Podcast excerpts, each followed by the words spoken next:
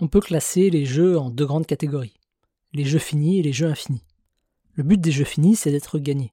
Le but des jeux infinis, c'est de continuer à jouer encore et encore. Le foot, c'est un jeu fini. Il y a des règles strictes à suivre, un début, un milieu et une fin. Et une fois le match terminé, il y a un gagnant et un perdant. L'entrepreneuriat est un jeu infini. Il n'y a pas de gagnant ni de perdant.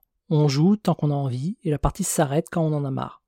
Les seules règles qui existent, ce sont celles qu'on se fixe soi-même.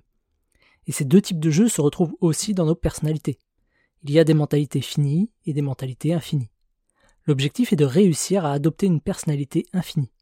Avoir une mentalité infinie nous permet d'être plus résilient, de prendre plus de risques, d'être plus créatif, plus courageux, plus motivé. Bref, la liste est encore longue.